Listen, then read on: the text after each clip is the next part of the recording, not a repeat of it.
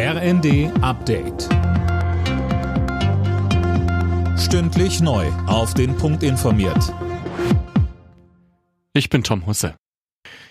Der britische Premierminister Boris Johnson hat das Misstrauensvotum seiner eigenen konservativen Partei überstanden. 211 Tory-Abgeordnete sprachen sich für Johnson aus, 148 stimmten gegen ihn. Damit bleibt der Premierminister im Amt. Grund für das Votum war die Affäre um Partys am Regierungssitz während des Corona-Lockdowns. Im Zuge des Skandals waren Rücktrittsforderungen gegen Johnson lauter geworden, auch aus den eigenen Reihen. Johnson selbst hatte einen Rücktritt aber immer wieder abgelehnt.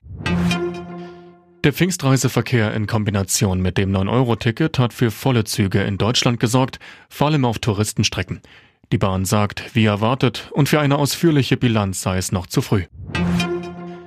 Im Osten der Ukraine kommt es weiterhin zu schweren Gefechten. In der strategisch wichtigen Stadt Sjeverodonetsk hat sich die Lage für die ukrainischen Truppen offenbar wieder verschlechtert. Isabel Sperlich. Ja, wie der Gouverneur von Luhansk erklärte, haben sich die Truppen nach jüngsten Erfolgen nun wieder etwas zurückziehen müssen. Er warf der russischen Armee vor, alles dem Erdboden gleichmachen zu wollen. Sjeverodonetsk ist die letzte größere Stadt der Region Luhansk, die Russland noch nicht erobert hat. Gestern besuchte der ukrainische Präsident Zelensky die Region und bedankte sich bei Soldaten für ihren Einsatz. Die US-Rockband Bon Jovi trauert um ihr Gründungsmitglied Alec John Such. Der Bassist starb im Alter von 70 Jahren, wie Sänger John Bon Jovi auf Twitter mitgeteilt hat.